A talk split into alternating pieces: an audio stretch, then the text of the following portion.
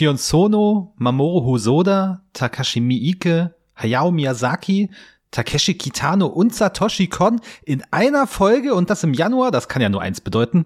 Es ist Zeit für den Japanuary. Woo.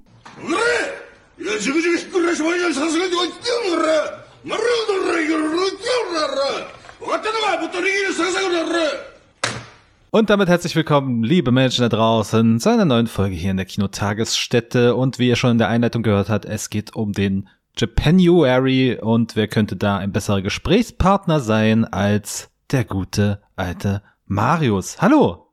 Konnichiwa, Christian San. Konnichiwa zurück, lieber Marius. Mensch, gleich mir hier mit einem japanischen Wort begrüßen. Hast du japanische äh, Sprachskills? Absolut null. Also durch ein paar Animes, die ich im Original geschaut habe, kann ich jetzt ungefähr die Endungen von den Namen halbwegs zuordnen, was was bedeutet, aber das, das, das war's schon. Ja, ist nicht so wie bei englischen Filmen, dass man so ein bisschen die Sprache mitlernt, wenn man es im O-Ton hört, ne? Ja, einzelne Worte weiß man so, Nani, äh, was sowas bedeutet, aber ähm, das war's dann auch schon. Ja, man braucht so ein paar äh, Grundsprachenkenntnisse und selbstverständlich dann wird's schwierig, wie auch immer. Wir wollen uns ja aber nicht auf die japanische Sprache konzentrieren, sondern es geht ja um Filme. Es gibt eine Aktion, die nennt sich Japanuary, die gibt's schon etwas länger. Marius, erklär uns doch mal, was es damit auf sich hat. Gerne, du hast den Namen der Aktion schon richtig ausgesprochen. ich will es nicht. Es könnte passieren, dass das hier im Laufe der Folge ähm, ja einige Male falsch äh, geschieht von beiden Seiten. Wir schauen mal. Ja, ja, genau. Aber ähm, man kann ihn auf jeden Fall besser schreiben, wie man ihn aussprechen kann, beziehungsweise mir zu, äh, zumindest bei mir. Ja, genau, der Japan Urari, der ist eine Aktion, äh, die meines Wissens nach von Schöner Denken kommt. Den kenne ich persönlich von Twitter und von seinem Podcast. Da könnt ihr auch gerne vorbeischauen. Und äh, es geht quasi darum, acht Filme, acht japanische Filme im, Jahr, äh, im Januar zu schauen. Und das war es eigentlich schon. Acht, glaube ich, weil es eine Glückszahl ist in Japan. Und wir haben jetzt so, jetzt so drauf geeinigt, dass ich vier Filme schaue und der gute Christian vier Filme schaut und wir das Ganze zusammenbringen. Und vier plus vier sind, Christian? Äh, lass mich kurz nachrechnen. Nein, acht, acht sind's. Acht sind's. Ja, haben wir mal Glück gehabt, ja. ja. Was gewinnt man eigentlich, wenn man da mitmacht? Hm, hoffentlich gute Filmerlebnisse. Das sagst du mir jetzt. Ich dachte, es gibt irgendein Preisgeld oder sowas. Nee, nee, das äh, tut mir leid. Da würde ich am Ende um, aus. Ganz umsonst mich durch die Filme gearbeitet da wird am Ende nicht ausgewählt, wer die schönste Podcast-Folge hat oder die schönste Letterbox-Review. Aber wäre auch mal schön. Also hier an dieser Stelle, wenn ihr, wenn du einen Wettbewerb draus machen willst, wir haben es dir gepitcht. ja, äh, es geht ja nicht nur darum, dann das irgendwie in einem Podcast oder so auszuwerten, sondern auf irgendeinem sozialen Kanal mitzumachen und einfach seine Erlebnisse zu teilen, so wie ich das mitbekommen habe. Egal ob jetzt Twitter, Letterboxd, ne, irgendwo, wo man den anderen Menschen das mitteilen kann und sich vernetzen kann. Genau, es sind eben diese schönen Aktionsmonate. Man hat ja mittlerweile ganz viele. Ähm, man braucht nur ein passendes Wortspiel mit einem Monat und schon kann man sich in einem Monat auf ein bestimmtes Genre stürzen oder äh, wie im Oktober sehr viele machen, einfach sehr viele Horrorfilme zu schauen. So ist halt in Januar mit japanischen Filmen. Oder der bekannte No Nut November. ja. Da, welche Filme werden da geschaut? Egal. Ähm, welche Filme werden ja nicht mehr geschaut dann? Ja. So, ich würde sagen, wir steigen aber direkt mal ein. Wir haben acht Filme zu besprechen. Das dauert ein bisschen. I guess. Und wir beginnen mit einem Film, den ich mitbringe. Und äh, Christian, du hast darüber schon gesprochen. Unsere gute äh, Podcast-Kollegin Ecke war zu Gast in der Jahresabschlussfolge, hat ebenfalls darüber gesprochen. Ich habe versprochen, dass ich auch noch sprechen, darüber sprechen werde und darüber schreiben werde. Es geht um Bell. Willkommen in der Welt von You. In der Realität kann man nicht neu anfangen. Aber in You ist das möglich. Von Mamoru Hosoda. Ein Regisseur, der mir sehr am Herzen liegt. Nicht nur, weil er Digimon und One Piece Filme gemacht hat, sondern auch äh, Summer Wars, den ich ja fantastisch sehr schön finde, und auch ähm, The Boy and the Beast, glaube ich, heißt der. Der Junge und das Biest auf Deutsch, der Junge und das Biest, ja. Äh, der mir auch sehr gut gefallen hat bis zum Finale, aber darum geht's jetzt gar nicht. Es geht um Bell. Ihr habt schon sehr viel darüber geredet, deswegen halte ich mich kurz. Ich war auf jeden Fall froh, dass ich ihn gesehen habe. Er war super unterhaltsam, er war witzig, er war großartig animiert natürlich. Äh, das Studio dahinter ist meine ich Studio Shizu. Mhm. Ähm, die haben fantastische Welten und auch diesen Artstyle mag ich wirklich gern, dieses Schlachsige der Figuren, das ist irgendwie, äh, das mag ich schon sehr, sehr gerne. Kombiniert eben diese Cyberwelt, ähm, eine, eine virtuelle Welt in der das Ganze spielt, mit der Schön und das Beast Story und Mental Health Problem und noch anderen Sachen. Äh, ziemlich, ziemlich deepen Zeug. Und da sehe ich auch den größten Kritikpunkt, weil so ganz funktioniert das in keiner Richtung. Also es ist weder eine sehr gute gelungene Adaption von der Schön und das Biest, noch geht es tief in Themen rein, noch ja, es ist jetzt ein wahnsinnig guter Action-Anime, aber in allen Disziplinen grundsolide, sagen wir es mal so. Und hatte meinen Spaß, mir, ich mochte die Figuren, die waren super sympathisch, mehr allerdings auch nicht. Na, für mich geht's ja in dem Film vor allem eben um das soziale Netzwerk. Das ist ja so der Treiber von all dem, wo sich all das vereint, was du angesprochen hast, all diese kleinen Themen. Und das steht für mich dabei im Mittelpunkt. Ne? Was kann das Internet? Was machen wir selber aus dem Internet, aus sozialen Netzwerken? All, alles, was drumherum ist, ist so ein bisschen Byproduct, aber im Fokus steht eben diese Welt, You heißt sie hier in dem Fall, ne? Mhm. Fand ich ehrlich gesagt nicht so. Ich fand eher die Synergie aus echter Welt und äh, Internetwelt quasi. Also die Sachen, die man im Internet macht, haben auch Konsequenzen im echten Leben und andersrum. Also wie quasi sich diese virtuelle und echte Welt verbinden und gegenseitig beeinflussen. Das war für mich, wenn es einen Kernpunkt gab, der absolute Kernpunkt. Nur bringt er noch andere Themen rein. Ich möchte nicht spoilern, aber äh, der wird ja irgendwann noch relativ dunkel. Und das, das ehrenwert, auf jeden Fall, sowas mit reinzubringen. Es hat bloß eben emotionaler Schiene nicht gezündet und die Musik fand ich jetzt ehrlich gesagt auch. Ah, ich glaube, Ecker hat das Finale so angepriesen. Ich weiß ehrlich gesagt nicht warum. Ich glaube, du mochtest auch das Finale. Ja, weil es eben nicht mit dem ganz großen Knall endet. Den großen Knall hat man vorher schon so 20 Minuten vorm Ende oder so, wenn ich das so richtig in Erinnerung habe. Nee, es endet, es endet nicht mit dem großen Knall, das stimmt. Aber es endet auch nicht befriedigend, wie ich finde. Also es war eher so, so ein bisschen ausgedümpelt. Also man musste noch die Story-Fäden schließen und dann war's das. Aber, also trotzdem, Empfehlung, es ist auf jeden Fall ein großartiger Animationsfilm te auf technischer Seite und man macht absolut nichts falsch, wenn man diesen Film sieht. Das, da hat man schon Spaß mit. Es ist Mamoru Soda. Es ist immer sehr, sehr gute Unterhaltung. Ich würde trotzdem zu Summer Wars tendieren. Mhm. Ja, eben, das würde ich jetzt gerade ansprechen. Summer Wars. Ähm, ich finde ja schon, dass das eine Weiterentwicklung dessen ist, zumindest wie das Netz dargestellt wird, was es kann und auch die moralische Bewertung dessen, weil Summer Wars habe ich nach wie vor in Erinnerung als äh, dieser ganzen digitalen Technik eher sehr kritisch gegenüber. Und Bell macht jetzt wesentlich mehr Grauzonen auf. Da wird der Fokus mehr auf den Menschen gelegt, was machen wir, wie gesagt, was machen wir aus dem Netz und natürlich dieses Zusammenspiel mit der realen Welt, die Verknüpfung, die sich da binden, das ist immer, immer mit dabei, beziehungsweise man, man kann es ja nicht ohne denken, sonst kann man ja, wird schwer den Film dann nur da drin spielen zu lassen, in dieser digitalen Welt. Also, wie findest du das thematisch weiterentwickelt im Vergleich zu Summer Wars? Äh, man liegt, man äh, merkt einfach, dass da mehrere Jahre dazwischen liegen, ne? auch die Intentionen von Internet und wie sich wir als Konsumenten quasi damit irgendwie fühlen, äh, das hat sich auch gewandelt. Ich muss mal gerade gucken, von wann Hammer Wars. Ich meine von 2014. Der ist von 2009. Also das sind ja, ja, ich sehe es gerade am Titelbild, da hat noch das kleine Kind Nintendo DS. Ne, das sind ja Jahre her. Ja, das ist ja gerade vor allem halt, wenn es um digitale Themen geht, sind das dann ja Lichtjahre ist eine Entfernungseinheit, aber ähm, ja, es sind das zwei Jahre davor kam das iPhone raus. Also es ist, das sind, das sind Lichtjahre in der digitalen Welt. Also wie gesagt, ich finde, da liegt einfach ein zeitlicher Abstand zwischen und eine andere Beurteilung. Und Summer Wars hat auch ganz andere Themen. Also da ist eher die digitale Welt ein Abbild der der unserer Welt halt nur ein anders und aber mit den gleichen Problemen quasi. Und Bell unterscheidet da und da, wie du richtig sagst, differenziert da schon mehr. Ähm, allerdings sind das einfach zwei zeitliche Ebenen der Entstehung. Aber äh, ja, also Bell ist auch ist auch tiefer, ne? Also Summer Wars ist eigentlich mehr eine Familienkomödie, ne? Mit mit Action-Anime. Ähm, aber äh, er macht mir deutlich mehr Spaß und ist unterhaltsamer. Und Bell möchte mehr und schafft weniger. Dann hat er dich leider nicht so begeistert wie mich, das ist schade, aber dann würde ich sagen, machen wir doch einfach weiter mit dem nächsten Film. Gerne, was hast du uns mitgebracht? Ich habe ebenfalls einen Anime mitgebracht, den ich schon länger gucken wollte, der schon länger auf meiner Liste steht. Den gibt's nämlich bei Amazon Prime im Angebot. Vor allem wegen seines Namens, den ich ja sehr außergewöhnlich finde, nämlich I Want to Eat Your Pancreas.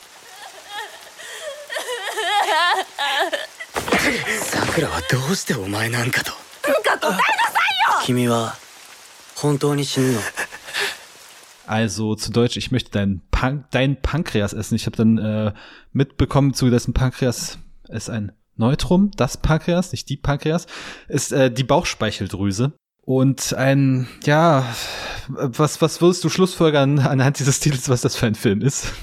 Äh, Anime. Ja. Äh, ich würde mal sagen, es geht so ein bisschen in die Slice of Life Richtung mit, weiß ich nicht, Teenager-Problemen, Romcom, sowas. Oh, das ist gar nicht mal so verkehrt. Ja, sag ich doch. Also, es geht um zwei äh, junge Menschen, Schüler der Oberstufe, ein Mädchen namens Sakura und ein Junge, dessen Name über weite Strecken im, Fern, äh, im Film nicht genannt wird. Die lernen sich zufällig kennen. Und äh, Sakura hat eine Krankheit, eine tödliche Krankheit mit der Bauchspeicheldrüse.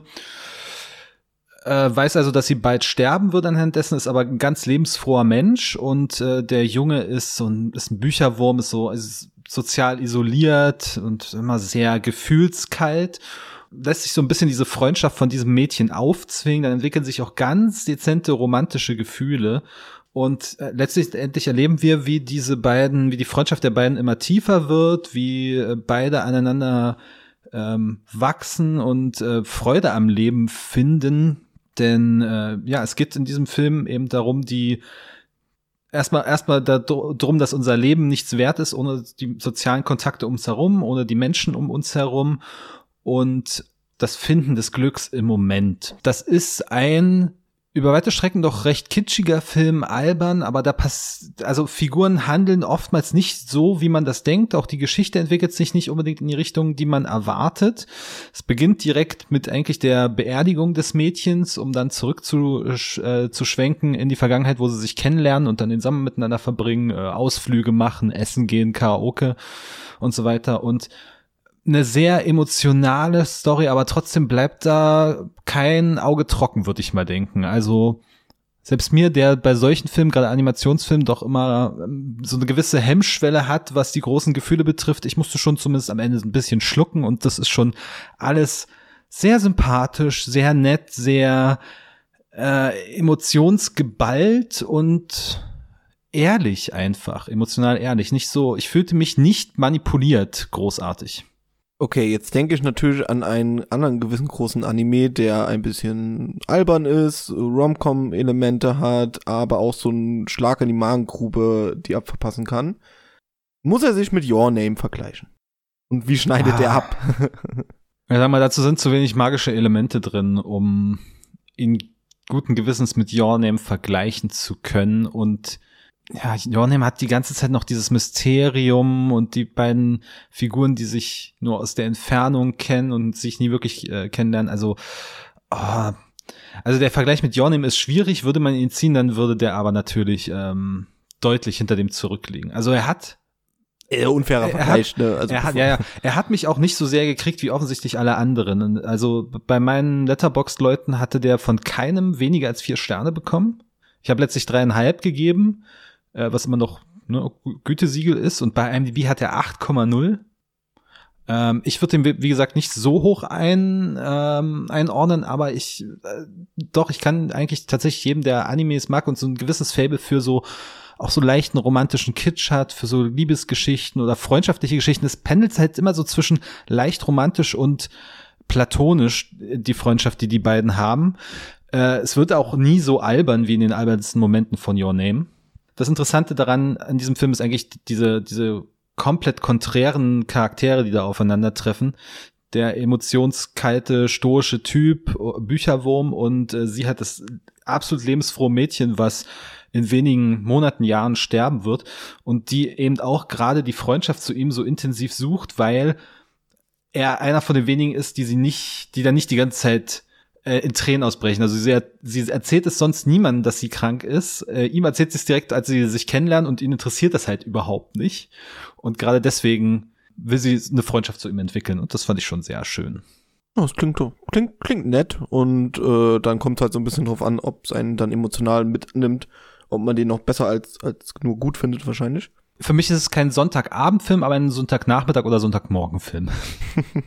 Wenn das vielleicht in der Einordnung so ein bisschen hilft. Soll ich mit einem anderen Film weitermachen, der auch in ja, die Kategorie Sonntagmorgen leichte Unterhaltung fällt? Der einen emotional aber auch gar nicht mal so kalt lassen kann, wie der Titel vielleicht suggerieren könnte. Es geht nämlich um den ersten Detektiv Con-Film. Der hat schon ein paar Jahre auf dem Buckel. Er ist von 1997. Äh, und zwar The Time Bomb Skyscraper.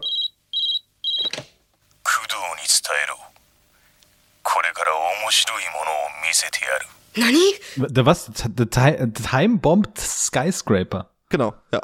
Deutschen, glaube ich, der rauchende Wolkenkratzer. Irgendwie sowas. Also ein Titel, der von, von 9-11 entstanden ist, offensichtlich. Äh, wie schon gesagt, von 1997 wurde Detective Con zum ersten Mal auf die große Leinwand gelassen, meines Wissens nach zumindest.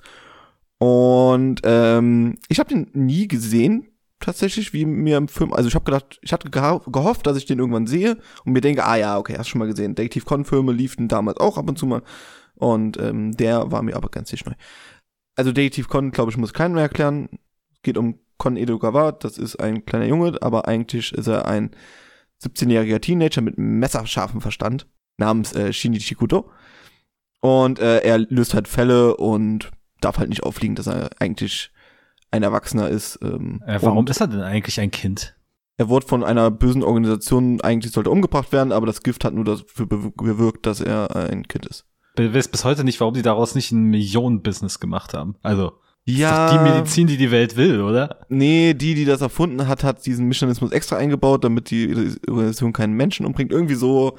Ich bin auch nicht so tief in der Story drin. Irgendwann bin ich halt auch ausgestiegen, als ich dann älter wurde. Allerdings geht es ja auch, also stimmt, für Con-Fans geht es bestimmt auch um die, das Große und Ganze. Für mich geht es aber natürlich um die kleinen Fälle äh, in den Folgen und hier im Film halt mal ein größerer Fall.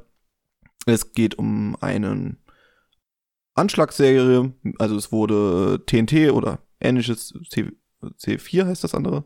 Ja. Tödliche Zeug. wurde geraubt und ähm, ja, und es gibt halt mehrere Sprengstoffanschläge und dann müssen die halt rausfinden, wer es ist. Und das ist ganze bildgewaltig inszeniert, mit super Humor. Ähm, eben weil es jetzt mal auch ein bisschen länger geht, kommt der gute kleine Con nicht sofort auf die Lösung, sondern er muss auch mal ein bisschen nachdenken, wer jetzt der Täter ist und ähm, das hat man teilweise sogar schneller raus als unser, unser Held. Ähm, Was?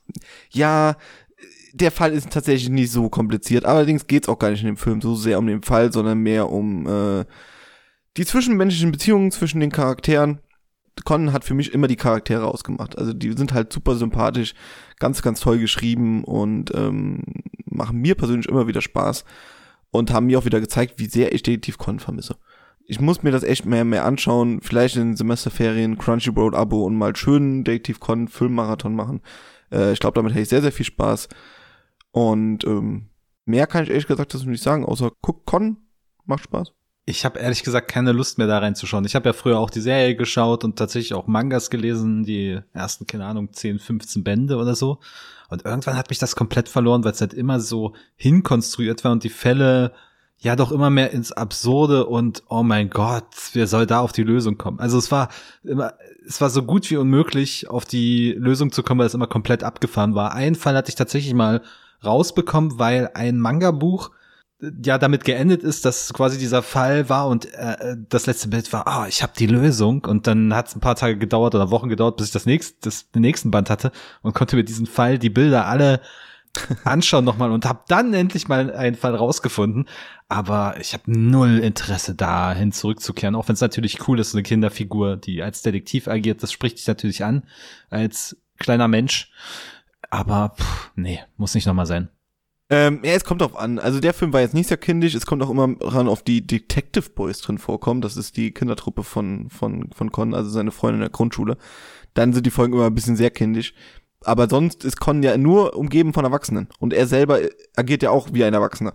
Deswegen hat man da jetzt eigentlich, es ist eigentlich nicht so viel für Kinder, es ist auch meistens ziemlich brutal, gerade so die ersten Staffeln. Und ja, dann schwankt es halt von Fall zu Fall, ob man das jetzt ein bisschen schwieriger ist, ein bisschen leichter ist oder ob man es jetzt selber rausbekommen kann oder ob das so komplett absurd ist. Meistens sind die Motive auch komplett überzogen, äh, weiß ich nicht. Äh, jemand hat mein Bild bekritzelt, deswegen bringe ich den jetzt um. Das ist schon manchmal, aber das ist auch, das Übertriebene soll ja auch Teil, Teil irgendwie von, von, von diesem Anime sein. äh, wieder eine schöne Mischung, sagen wir es mal so, aus äh, übertriebener Japan-esken Anime-Kunst und äh, geerdeten Kriminal Kriminalfall. Ist das eigentlich auch wieder so ein Fall, wo die Protagonisten ähm, zufällig am Ort des Geschehens sind und dann wird ein Verbrechen ausgeübt oder werden sie mal ausnahmsweise dorthin gerufen, nachdem das Verbrechen schon passiert ist? Hm, es, ist, es bedingt sich so ein bisschen beides, aber allerdings die Ausgangssituation ist dann mehr als zufällig wieder, ja. Ja. Also es gibt auch Folgen, wo sie selber drüber Spaß machen, dass sie jetzt schon wieder am, eine Leiche gefunden haben und äh, wie kann das eigentlich immer uns passieren nach dem Motto? Ja, ja. Also gerade wenn gehen, ist der Tod. Wenn so ewige Animes dann so selbstreferenziell werden, ist großartig, ja. Wie viele Folgen gibt's eigentlich mittlerweile? Boah, ewig viele. Ewig viel. Der läuft auch noch. Der bekommt auch jedes Jahr noch einen Fir Firmenableger.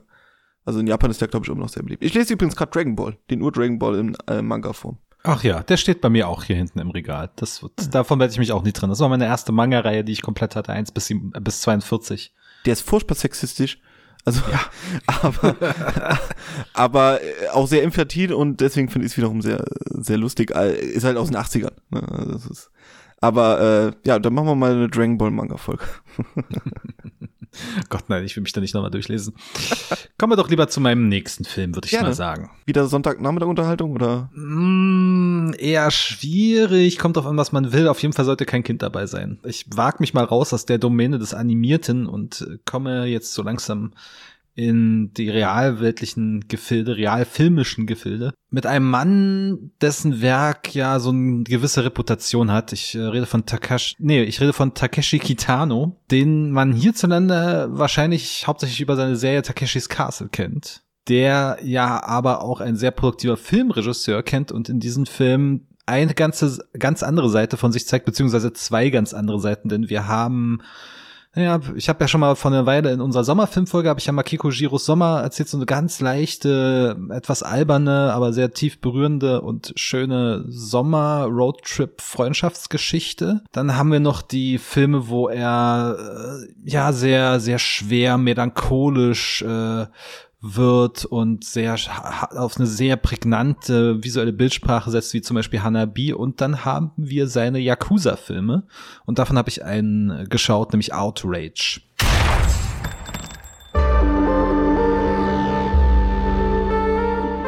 Otomo ist dafür verantwortlich. Entschuldigen Sie, der Kaicho ist ziemlich wütend auf mich und Ikimoto. Ausgestoßen? Sie haben gesagt, ich soll ihn töten. Bringen Geld und seinen kleinen Finger als Entschuldigung. Ist jetzt einer seiner neueren Filme, ist 2010 erschienen, hat auch zwei Nachfolger bekommen. Er hat schon vorher einige Yakuza-Filme gemacht und der spielt jetzt hier eben, ich würde mal einfach denken, in Tokio und zeichnet eher so ein, das ist schon fast eine Milieustudie dieser ganzen Yakuza-Gangster-Sippschaft. Und eine einzige Aneinanderreihung an Verschwörungen. Ähm, ist eigentlich alles im Lot am Anfang. Es, gibt so verschiedene äh, Stufen, auf denen halt die Machtverhältnisse verteilt sind. Der Kaichu ist der ganz obere, ist ein alter Mann. Dann darunter kommen dann noch so ein paar äh, andere Clan-Oberhäupter und dann kommt Familienoberhäupter. Also bis man da mal durchgestiegen ist durch diese Machtstrukturen, weil die halt auch ihre Vorgesetzten sprechen sie immer mit Vater an und ihre gleich die auf dem gleichen Machtlevel sind, sprechen sie mit Brüder an. Das ist so ein bisschen verwirrend. Äh, nun kommt es dazu, dass äh, ein einer von diesen von diesen Clanmitgliedern wird in einem Club äh, so ein bisschen verarscht, soll irgendwie sehr viel Geld zahlen und äh, wird dann aber offenbart, dass er Mitglied in einem noch mächtigeren Clan ist und dann wird aus so einem kleinen Konflikt wird ein immer größerer, weil auf jede Racheaktion folgt die nächste Racheaktion vom nächsten vom nächsten. Und dadurch steigert sich die Gewalt immer so, bis es erste Tötungen gibt, erste, äh, erste Todesfälle gibt. Und ja, irgendwann diese Todesfälle auch die Chefetage erreichen und alles auch sowieso eine große Verschwörung von oben ist, denn dieser Oberboss will sich ein Revier an den unter den Nagel reißen und spielt quasi seine Untergebenen gegeneinander aus, dass die sich einfach für ihn umbringen und er nicht die Arbeit damit hat. Das Ganze ist unheimlich naturalistisch und nüchtern inszeniert. Ich glaube, es kommt nicht ein einziges Mal Musik vor in diesem Film ich hatte an einer Stelle gelesen, es ist im Prinzip das Finale von der Pate auf Spielfilmlänge gestreckt. Und das fasst es sehr gut zusammen, weil anfangs eben diese kleinen Reibereien sind, aber dann eben irgendwann das große Töten beginnt und das mit einer Banalität teilweise geschieht, aber gleichzeitig auch sehr explizit. Es gibt eine, äh, einen Moment, wo einer beauftragt wird, ja, verpasst dem und dem mal einen Denkzettel.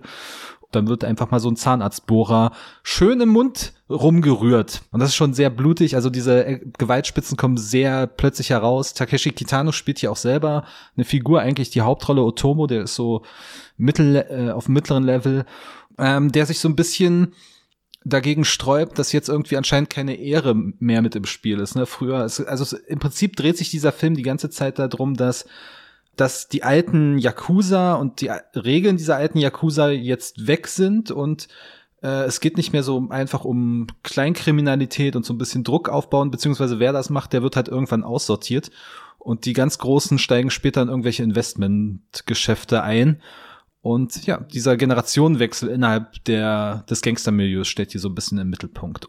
Okay. Ja, du hattest mich natürlich bei der Pate.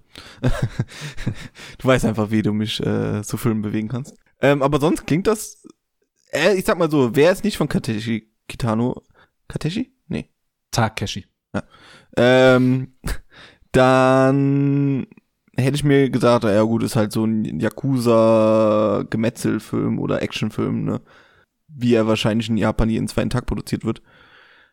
Aber so wie du äh, mir quasi schmackhaft machen willst, hast du es hast es geschafft, ja. ja. Ich habe auf jeden Fall danach jetzt noch Lust, die an die beiden Fortsetzungen zu sehen, Outrage Beyond und Outrage Coda, auch wenn die, wie ich gesagt habe, schlechter werden sollen, aber also wenn die trotzdem für mich das Niveau halten, weil ich mag eben diese eher gesetzte Atmosphäre und dieses nicht so nicht so theatralische, auch wenn ich das natürlich mag, aber in dem Film ist es wirklich also Theatralik kommt quasi nicht vor. Und das hat mir sehr gut gefallen. Oh, japanischer Film ohne Theatralik. Das ist aber auch nicht so häufig, oder? ja, also gibt ein paar Zeitlupen, ja. aber das war's dann auch schon. Stimmt, was hat er für eine Laufzeit? Also ist das jetzt irgendwie so drei Stunden Werk, wo jeder Name nee, nee, noch nee, einzeln erklärt wird? Der geht eine, eine Stunde 50 geht der so ungefähr. Oh, ja. Sehr angenehm auf jeden Fall. Apropos sehr angenehm. äh, nee, so kann ich leider nicht überleiten. Ich habe einen Film gesehen und du hast es ja schon in der Einleitung erzählt, von einem der größten Underground-Regisseure Japans, der Welt. Wo ist er noch so Underground? Ich weiß es nicht. Da müsste man vielleicht selber fragen, ob er sich selber noch als Underground mhm. bezeichnen ich möchte. Glaube, ich glaube eher nicht, nee. Ja, es geht um Hayao Miyazaki, nein, Quatsch. Äh, es geht um Sion Sono, zumindest wenn ich ihn richtig ausspreche. Shion Sono? Wahrscheinlich ich glaube eher, ne? Shion, aber... Ähm, und sein Werk Antiporno. Sag mir, was heute auf dem Plan steht. Die Redakteurin Watanabe, Ma'am, und 100 sind hier für ihren Interviewtermin. Ja, jetzt fotografiere ich dich! Erstmal kurz, warum habe ich ihn gesehen? Ich wollte eigentlich sehen The Hidden Fortress von Akira Kusawa. Ja, da liegt jetzt ein paar Welten dazwischen, zwischen diesen beiden Filmen. Wie kam ich dahin? Also, ich, äh, wir haben eine Mediathek in der Uni, wo wir Filme ausleihen können. Habe ich getan. Der hat allerdings einen Region-Log drauf. Deswegen konnte ich ihn nicht abspielen. Hm, schade. Gut. Äh, deswegen wollte ich mir von Kobayashi Kiri ausleihen. Ebenfalls großer Samurai-Klassiker. Der hat allerdings so eine beschissene Qualität, dass ich ihn nicht weitergeschaut habe. Das war wohl irgendeine Aufnahme, wo jemand mal auf Videokassette was aufgenommen hat, dann auf DVD überspielt hat, irgendwie, also es sah voll fürchterlich aus. Selbst für einen 50er Jahre japanischen Film. Also, nee, nee, nee, nee, nee. Äh, das wollte ich mir auch nicht geben. Den wollte ich eigentlich Donnerstag schauen, hab's dann aber wie gesagt nicht geschafft, weil schlechte Qualität. Ähm, abends war ich feiern, haben ein bisschen was getrunken, morgens aufgehört, hab gedacht, ach, du musst ja noch japanische Filme schauen. Was hat denn das Internet so zu bieten? Was gibt's denn so bei Amazon, Netflix, Disney Plus? Keine Ahnung. Und es war erschreckend wenig. Also wirklich erschreckend wenig von Sachen, die ich gucken möchte oder gucken will.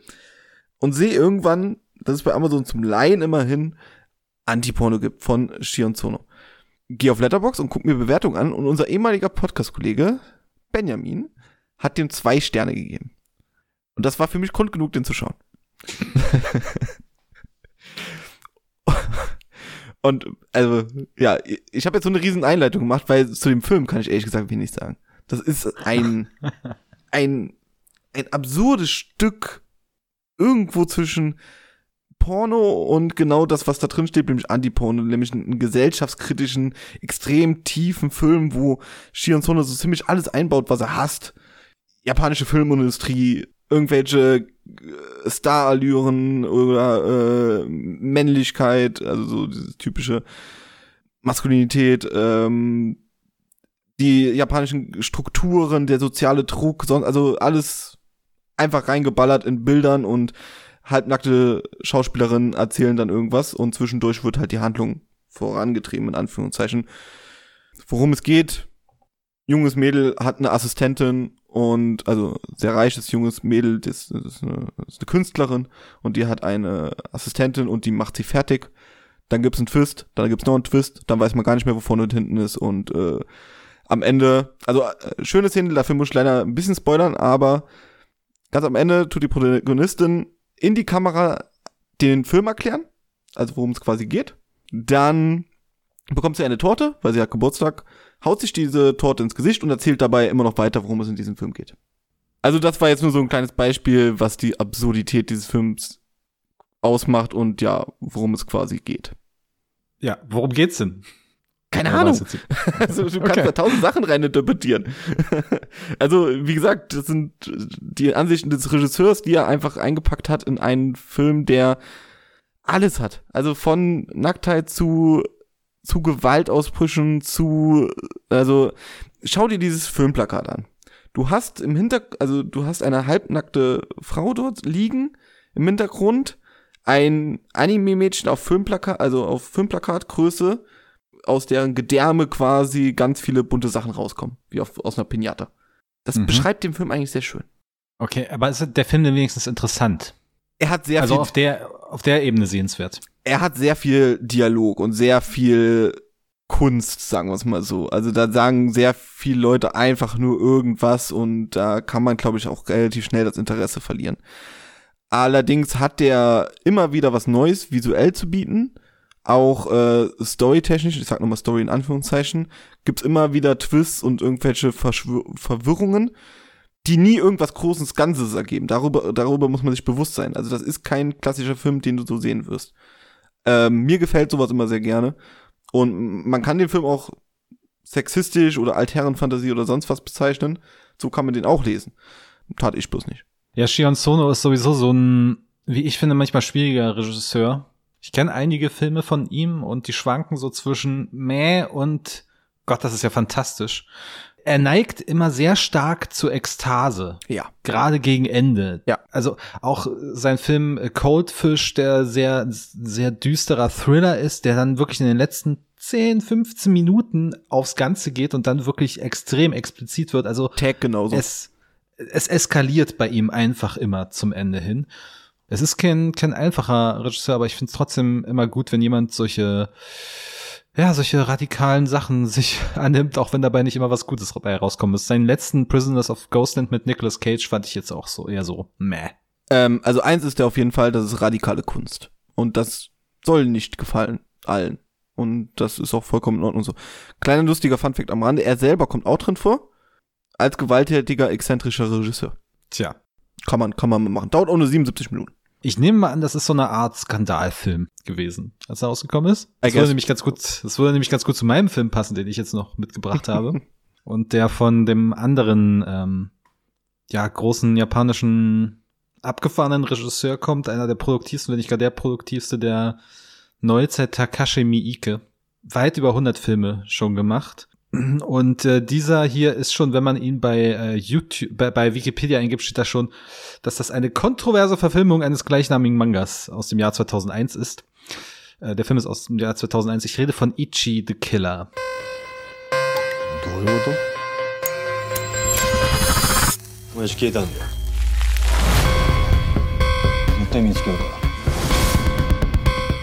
Und äh, wenn ich über Ichi the Killer rede, dann rede ich selbstverständlich nur über die um 13 Minuten gekürzte deutsche Fassung. Aus Gründen. Natürlich. Mhm. Und äh, hm, ein Film, bei dem ich mich doch schwer getan habe, äh, wie auch anscheinend so viele andere, die in diesem Film eine Verherrlichung von Gewalt, vor allem auch Gewalt gegenüber Frauen sehen, die äh, das Exploitative in diesem Film nicht so wirklich mögen und ich hm, mochte es auch nicht und dann wird das Ganze noch in so eine äh, sexuelle Richtung immer gedrückt. Also es geht sehr viel um Sadismus, um Masochismus, um das dazwischen. Aber worum geht's eigentlich? Also wo, wo, das ist der Kern, die oder die Prämisse der Geschichte ist, dass ein Gangsterboss äh, verschwunden ist, beziehungsweise er ist tot und es gibt eine Gruppe von Tatortreinigern, so eine, so eine Gang, die äh, diesen Tatort reinigt und am nächsten Tag stehen die Gang von diesem Gangsterboss äh, im Zimmer, fragt sich, was los ist und mutmaßt, dass der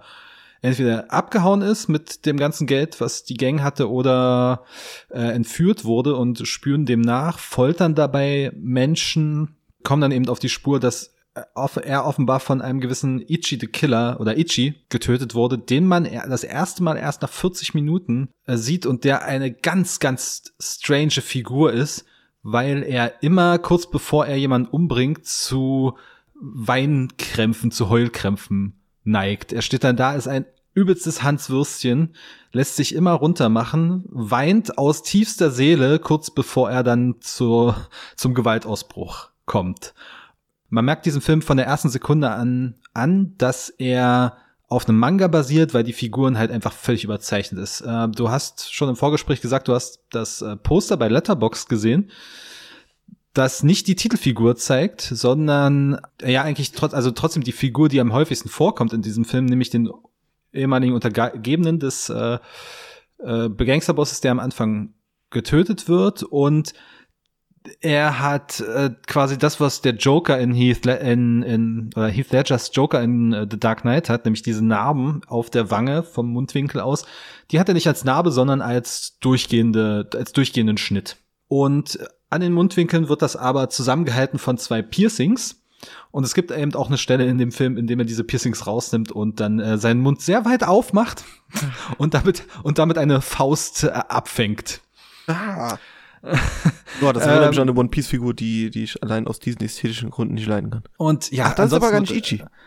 Nee, das ist nicht Ichi, Ach. das ist, äh, er sucht Ichi, um einen würdigen Kontrahenten zu haben, weil er sich immer nach, nach äh, Schmerz auch sehnt. Er hat sowohl eine sadistische als auch eine masochistische Ader. Das glaube ich. Und, Pros und Prostitution spielt noch eine große Rolle und oh, also die Gewalt, die hier an Frauen ausgeübt wird, ist schon ja, man muss es für sich selber entscheiden, ob das, ob man das jetzt im, im Rahmen dieses Films äh, verachtenswert findet oder irgendwie als ein künstlerisches Statement sieht. Ich will mich da nicht komplett drauf einigen. Also für mich hat er immer so gependelt zwischen äh, in seinem in seiner Gewalt oder in diesem ganzen exploitativen zwischen interessant, grenzsprengend, radikal und einfach nur komplett plump. Hm. Also für mich ein eher schwieriger Film in seiner Gesamtheit äh, doch sehr mittelmäßig und also höchstens halt für wirklich für Menschen, die, die dem Splatter und sehr heftiger Gewalt nicht abgeneigt sind. Und es ist halt auch einfach jede Figur in diesem Film ist einfach nur scheiße. Also jede männliche Figur vor allem. Es, es gibt nichts, wo man sich hier irgendwie festhalten kann. Es sind alles Freaks und alle sind Arschlöcher. Hm, okay. Also ich habe nur das, wie gesagt, das Plakat gesehen und dieses Titelbild bei Letterbox, wo halt, wo der, der nicht Itchy ist, sondern der mit den Joker-Namen, in einem absoluten Schlachtfeld steht, voller abgetrennter Gliedmaßen und Blut und sonst was. Und ich habe gedacht, ich habe Bock auf den Film. So einen richtig schönen Slasher zu sehen, der mal alle Grenzen sprengt, die es so gibt. Aber ja, gut, aber wenn er jetzt nur wirklich aus nichts anderem besteht, also nicht mal irgendwie das Herz am rechten Fleck hat, sage ich mal, oder irgendwie ähm, irgendeine Integrationsfigur oder sowas oder ja. Hm. Es ist gar nicht mal die Omnipräsenz von Gewalt, sondern das pass es gibt sehr viel dann noch so Spurensuche und so ein paar Dialoge und natürlich äh, also Charakteraufbau, der versucht wird zu, hier zu be betreiben und mh, mm, dann noch so Wühlen im psychologischen Traumata. Ähm, also, aber wenn dann die Gewalt kommt, dann ist sie halt, dann geht sie halt aufs Ganze. Hm. In der deutschen, um 13 Minuten geschnittenen Version natürlich. Natürlich. Okay. Hm. Ja, Takeshi Miike. Eine Million Filme und ich habe nur einen davon gesehen. Echt? Welchen? äh, 13 Assassins habe ich gesehen. Ist das der, wo sie sich durch die Stadt äh, schlagen? Ja, am Ende verteidigen sie in so ein Dorf, äh, also an super an Sieben Samurai halt äh, an, an erinnert. Äh, war, war ganz nett. Ja, es ist immer so ein Hit and Miss bei Ja. äh, Takashi Miike. Also es ist nie ein wirklich großartiger Film, habe ich das Gefühl. Ist mir zumindest noch nicht untergekommen. Aber dann, also für mich hat er, wir hatten es ja in unserer Videospielverfilmungsfolge, für mich hat er die beste Videospielverfilmung bisher gemacht mit, ähm, mit Ace Attorney. Ja, mich würde noch interessieren, ob der Manga halt genauso ist, also ob er sich wirklich einfach so an den Manga gehangelt hat, aber das kannst du mir wahrscheinlich auch nicht beantworten. Äh, so wie ich mich belesen habe, sind, ist das Ende auf jeden Fall im Manga äh, anders und Handlungsstränge auch. Der Manga ist seit, glaube ich, ich glaube, der hat 100 Kapitel oder so. Hm, Also es ist okay. auch wesentlich länger als dieser knapp zweistündige Film. Aber radikale Manga, also Real-Manga-Verfilmungen gibt's jetzt auch nicht so häufig. Nee, Naja, muss man sich wahrscheinlich selber ein Bild von machen oder man lässt es halt auch einfach. muss man nicht tun. Kommen wir zu schöneren Dingen. Klein Unterwasserseemonster von Hayao Miyazaki. Ah, Oh, es geht um Ponyo. Ein Goldfisch! Sie ist was ganz Besonderes. Er sieht wie ein Mädchen aus. Du brauchst keine Angst zu haben. Ich pass auf dich auf. Weißt du, wie ich die Kleine nenne? Ponyo. Ja, mit Miyazaki bin ich fast durch. Ich habe fast, fast alle seine Filme gesehen. Ich hoffe, ich kann alle Filme. Ich glaube, mir fehlen noch zwei, bis dann doch hoffentlich Mitte des Jahres dann der neue Ghibli-Film startet. Und nächstes Jahr dann auch bei uns. ähm, hoffe ich, dass ich sie alle schauen kann, alle Miyazaki-Filme. Und jetzt stand Ponyo auf dem Programm. Ein kleines Unterwasserviech. Keine Ahnung, was das sein soll. Entkommt von seinem Vater, in Anführungszeichen und äh, landet bei einem kleinen Jungen, der ihn umsorgt quasi in einem kleinen Eimer. Und die beiden ja werden Freunde. Und das kleine Viech Ponyo, das eigentlich Brünnhilde heißt, das möchte ich erwähnen, das möchte dann doch ein Mensch werden. Und es hat Zauberkräfte und deswegen kann es das auch. Nur leider bewirkt es mit seinen Zauberkräften und mit der äh, Rückkehr an Land auch, dass die komplette Insel, die, auf der der kleine Junge lebt, unter Wasser gesetzt wird. Ein riesiger Tsunami entsteht und ähm, ja, alles unter sich her begräbt. Das ist ungefähr die Mitte des Films. Und bis dahin a Masterpiece. Ein Wahnsinnsfilm. Wirklich. Das war ich habe den geliebt. Ich, das war nicht nur zuckersüß, es war herzzerreißend, es war alles dabei an, an Themen, die mich in Animes irgendwie interessieren, irgendwie die Gesellschaftsstrukturen und äh, ja, das Ausreißen der Familie und bla bla bla und noch ein bisschen Coming of Age, gut, ein sehr jungen Alter. Äh, es war eine wunderschöne Mischung aus kindlich und ähm, erwachsenen Themen. Es, es war, es war toll, es war toll, es war toll, es war toll.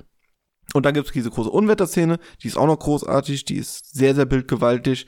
Es hat einen sehr, sehr eigenen Stil, ist natürlich alles gezeichnet, weil es von Miyazaki ist. Und ähm, ich war hin und weg. Leider gibt's halt eine zweite Hälfte. die nicht katastrophal ist, das nicht. Allerdings wird's dann sehr kindlich. Wie gesagt, man sieht dann eigentlich fast nur noch den kleinen Jungen und das kleine Meerwesen, was auch im Endeffekt ein fünfjähriges Mädchen ist. Ich sag mal so, die haben jetzt nichts Weltbewegendes zu sagen. das kommt meistens bei fünfjährigen Kindern vor. haben sie etwa nicht Nietzsche und Schopenhauer äh, debattiert, ja? Le leider, leider nicht. Und äh, es geht auch so ein bisschen äh, um die Beziehungen der Götter und äh, ja, die Apokalypse ist zwar da, aber so wirklich interessiert das auch keinen. Also alle machen so weiter wie zuvor, beziehungsweise haben sich innerhalb von Sekunden damit angefreundet, dass ihre Wasser, alles unter Wasser ist. Keiner fragt mal nach, warum. Ne? Also irgendwann sagt die Mutter von dem kleinen Jungen, ja, heute sind viele komische Sachen passiert, aber das, das erklärt sich schon alles auf. Also es war irgendwie sehr merkwürdig, dass es keinen juckt. Und bevor es jemanden jucken kann, ist die Geschichte eigentlich auch schon wieder vorbei. Äh, Friede, Freude, Eierkuchen und dann, dann war's das eigentlich. Hm, weiß ich nicht. Also ich wusste ehrlich gesagt nicht, was der Film mir dann am Ende sagen möchte oder ob Miyazaki einfach einen netten kleinen Film erschaffen wollte und der mir gar nicht so viel großartig sagen soll und einfach einfach mal nett sein möchte.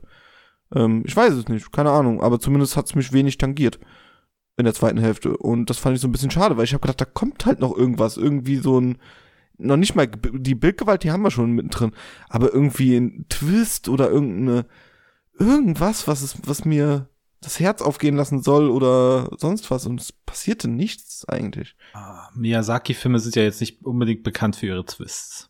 Nee, aber das ist ein Finale eines Films oder ein, letzter Akt, also da sollte halt irgendwas passieren. Also Shihiro reist dann zu, reist dann ab mit dem Zug zum Beispiel, das ist schon fast epiloghaft.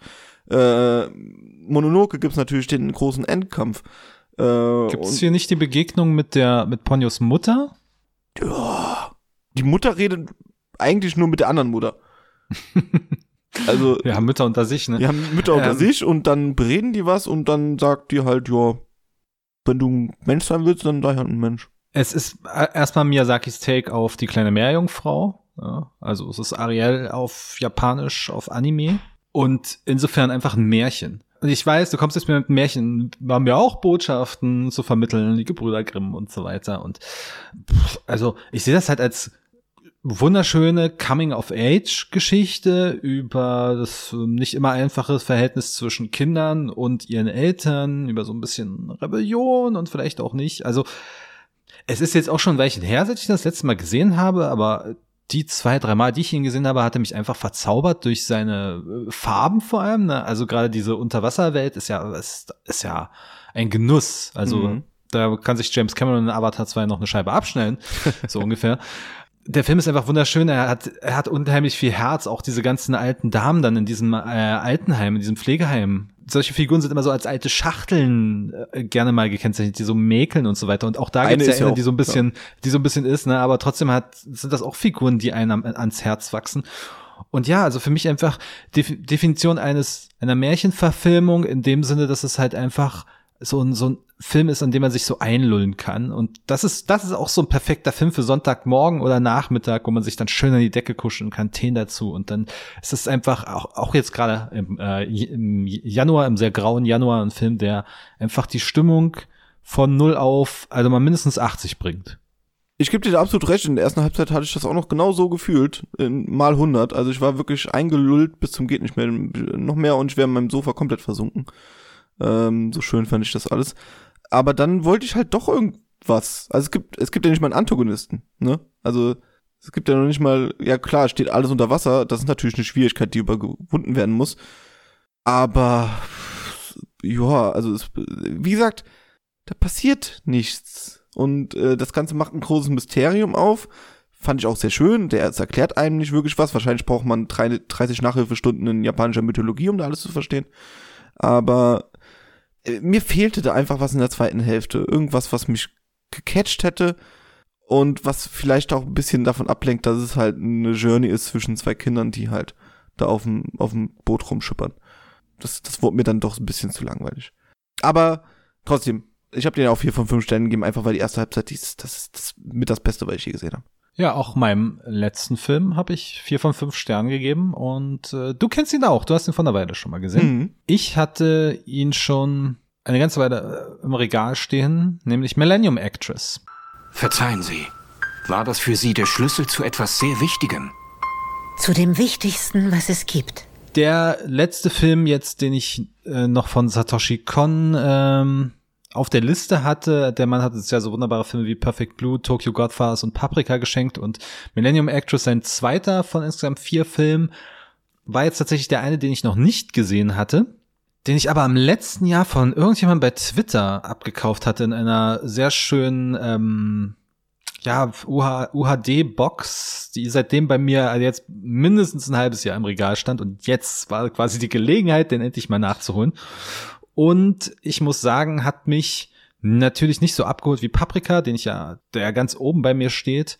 Und ähm, aber trotzdem ein sehr guter Satoshi Kon-Film. Worum geht es? Es geht um einen äh, Dokumentarfilmer, um einen äh, ja, älteren Herrn, der zusammen mit seinem Kameramann bricht er auf zum Haus einer ehemals großen Schauspielerin namens Chiyoko. Und äh, diese Dame, irgendwann 19, in den 1920ern in Japan geboren, hat ein sehr spannendes Leben hinter sich als Filmstar und erzählt jetzt dieses Leben in Episoden nach. Es wird aber relativ schnell deutlich, dass es ein, dass es eigentlich ihr, ihr Leben lang darum ging, einen jungen Mann wieder zu treffen, den sie noch vor ihrer Filmkarriere kennenlernte und sich in ihn verliebte und er hat ihr einen Schlüssel hinterlassen und sie suchte ewig nach ihm und hat ihn nicht äh, gefunden und jetzt wird diese Geschichte aufgearbeitet neu und dabei vermischen sich biografische Episoden beziehungsweise Episoden aus der Historie von Japan, was den Krieg zum Beispiel betrifft, was äh, das Kaiserregime da vor dem Zweiten Weltkrieg betrifft, vermischt sich mit dem, was äh, Chiyoko als Schauspielerin gemacht hat. Also dieser fliegende Wechsel zwischen Fiktion und Realität. Sie tritt aus einer Tür heraus und ist auf einmal in einer ganz anderen Szene, aber es ist noch die gleiche Figur mit einer anderen Kleidung. Das macht dieser Film, wie schon die anderen Filme von Satoshi Kon, macht er grandios. Also auch im Paprika wird ja Traum und Realität miteinander verschmolzen und hier ist das quasi auf der Ebene Realität und Film und das entwickelt einen ziemlich packenden Flow, ohne für mich aber die ganz, ganz großen Höhepunkte zu setzen. Also am Ende wird's dann nochmal emotional und hat's mich ergriffen, aber über seine ähm, ersten, ich sage mal 60, 70 Minuten, der ist ja gar nicht so lange, nur 80 Minuten, aber über diese ersten 60, 70 Minuten gab es wenige Momente, wo ich so dachte, wirklich dachte, wow, das ist jetzt mal, das ist jetzt richtig gut. Es war immer auf so einem guten bis sehr guten Niveau. Und insofern ist das Kritteln auf hohem Niveau, aber ich bin sehr, sehr glücklich, dass ich diesen Film jetzt endlich mal sehen konnte und diese Lücke noch schließen durfte. Äh, ja, bei mir war es ja komplett der Gegenteil. Das war mein erster Satoshi Kon-Film. Bis heute, zu meiner Schande. Ähm, und ich habe den Kino gesehen, tatsächlich. Ähm, natürlich nicht damals, sondern in einer wiederaufgeführten Anime-Night. Und war verzaubert, wirklich. Also es war wirklich, es gibt ja auch diese zwei Reporter, die quasi immer das Ganze kommentieren und äh, mit ihr durch die Zeit reisen und irgendwie das Rätsel ihrer, ihres Lebens so mit uns erschlüsseln. Äh, die machen vielleicht einmal zu oft dumme Kommentare, so ein bisschen. Also sie, sie schwanken immer zwischen, ja, sie sind schon lustig und äh, ja, jetzt das kannst du aber auch mal irgendwie. Sie sind so ein bisschen wie die Muppets bei äh, The Christmas Carol, die auch Ebenezer Scrooge quasi durch alle Zeitebenen äh, begleiten. Und aber so, so ein Kommentar ganz lustig mal, sollte vielleicht der Film für sich stehen. Das fand ich so ein bisschen krittelig. Äh, ich gebe dir recht, die großen Highlights, also wenn du mich jetzt nach einzelnen Szenen fragst, kann ich dir auch kaum noch was nennen, weil das war einfach Schlag auf Schlag. Es war mhm. Anspielungen auf japanische Geschichte, auf Popkultur, auf japanische Filme. Ständig, ne? Also äh, Leute, die sich gut mit japanischen Filmen auskennen, werden wahrscheinlich alle zwei Sekunden schreien, kenne ich. Es war, äh, es war absolute Journey. Am Ende wurde es mal super emotional, also da hatte ich auch Pippi in den Augen. Das hat mich dann auch sehr bekommen, obwohl man ahnen kann, was passiert. Trotzdem ist es irgendwie sehr schön, was, was passiert und wie es äh, inszeniert. Also inszeniert ist der fantastisch, um es auf den Punkt zu bringen. Das ist, ja. Satoshi Kon schafft es wirklich da unfassbar Schönes auf die Leinwand zu werfen und habe auch ehrlich gesagt wenig zu merkeln, ja. Ja, es ist immer noch schade, was das für ein wahnsinniger Verlust war, dass der Mann nicht noch weiter Filme Serien machen durfte, sondern halt 2010 mit 46 Jahren von uns gegangen ist. Das war ein herber Verlust, den wir da verkraften mussten. Absolut, und, ähm, absolut. Aber ich habe jetzt die Filmografie durch und bin sehr glücklich und das ist einfach. Ich habe auch versucht, so ein bisschen rauszufinden, ob dieser Film vielleicht auch Inspiration für irgendwas Westliches war. Ne? Wir hatten es ja schon mehrfach bei uns. Millennium Actress war vor, war, äh, nee, ähm, Perfect Blue war die, so ein bisschen die Vorlage für für Black Swan und Paprika für Inception und bei dem habe ich es jetzt nicht unbedingt rausgekriegt, aber vielleicht kommt da noch was oder ich habe es einfach übersehen. Äh, es kann, also ich sehe da Meryl Streep ganz klar ähm, als, als alte Dieser Film war die Vorlage für Meryl Streep. nein, nein, im amerikanischen Remake von Danny Villeneuve. So, jetzt, jetzt, jetzt habe ich's. Ja, äh, mal gucken. Weißt du übrigens, welcher japanische Film Remake wird bald oder welcher bald in die Kinos kommt? Final Cut auch? of, nein, Final Cut of the Dead. Ja, natürlich. Der hat dann ein französisches Remake bekommen vom Deutsches? The Artist Regisseur. Französisch. Französisch? Mhm. Okay, die Namen. Von dem, äh, vom, vom äh, Regisseur von The Artist. Michel, ach, der, so ein komplizierter Name, ich weiß es nicht. Ja, soll ganz, ganz furchtbar sein. Lief letztes Jahr in Cannes. Überraschung, Überraschung, Überraschung. Äh, Michel Hasanavicovic. Irgendwie sowas. Ich sag ja, schwieriger Name. Michel wahrscheinlich dann, ja. Lieber das Original schauen. Oh ja, damit können wir noch die Folge enden. Wenn ihr noch einen Film schauen wollt und eure, unsere acht Filme jetzt gesagt habt, no, da war jetzt nichts dabei, dann schaut One Cut of the Dead. Nicht Final Cut, sondern One Cut. Ja, nicht Final Cut, ganz wichtig. Auch wenn er jetzt bald in die Coins kommt. Geht irgendwo anders rein. Also, ohne dass ich ihn gesehen habe, aber die könnten, die könnten One Cut of the Dead nochmal aufführen. Oh ja, Publikum, großes, die, die nichts wissen, worum es geht. Ja. Großartig. Wie viele, wie viele da in den ersten 20 Minuten rausgehen, wird mich dann äh, interessieren. Und ich lach bei jedem Einzelnen. Gut. Danke, Christian. Das war unsere Journey through the Japanerary. Das sprichst normal aus, bitte für mich. Japan You Airy. Das klang schon besser. Gut, das war's. Acht Filmtipps plus One Cut of the Dead. Sucht euch was aus. Schaut japanische Filme auch im Februar. Wir bedanken uns. Schöne Grüße da draußen an die Menschen, die auch mitgemacht haben beim Japanuary. Genau, lest bei denen oder hört bei denen auch mal rein. Und wir hören uns dann auch wieder. Nächste Woche Freitag bei der Kinotagesstätte. Danke Christian und ciao, ciao. Ciao, ciao.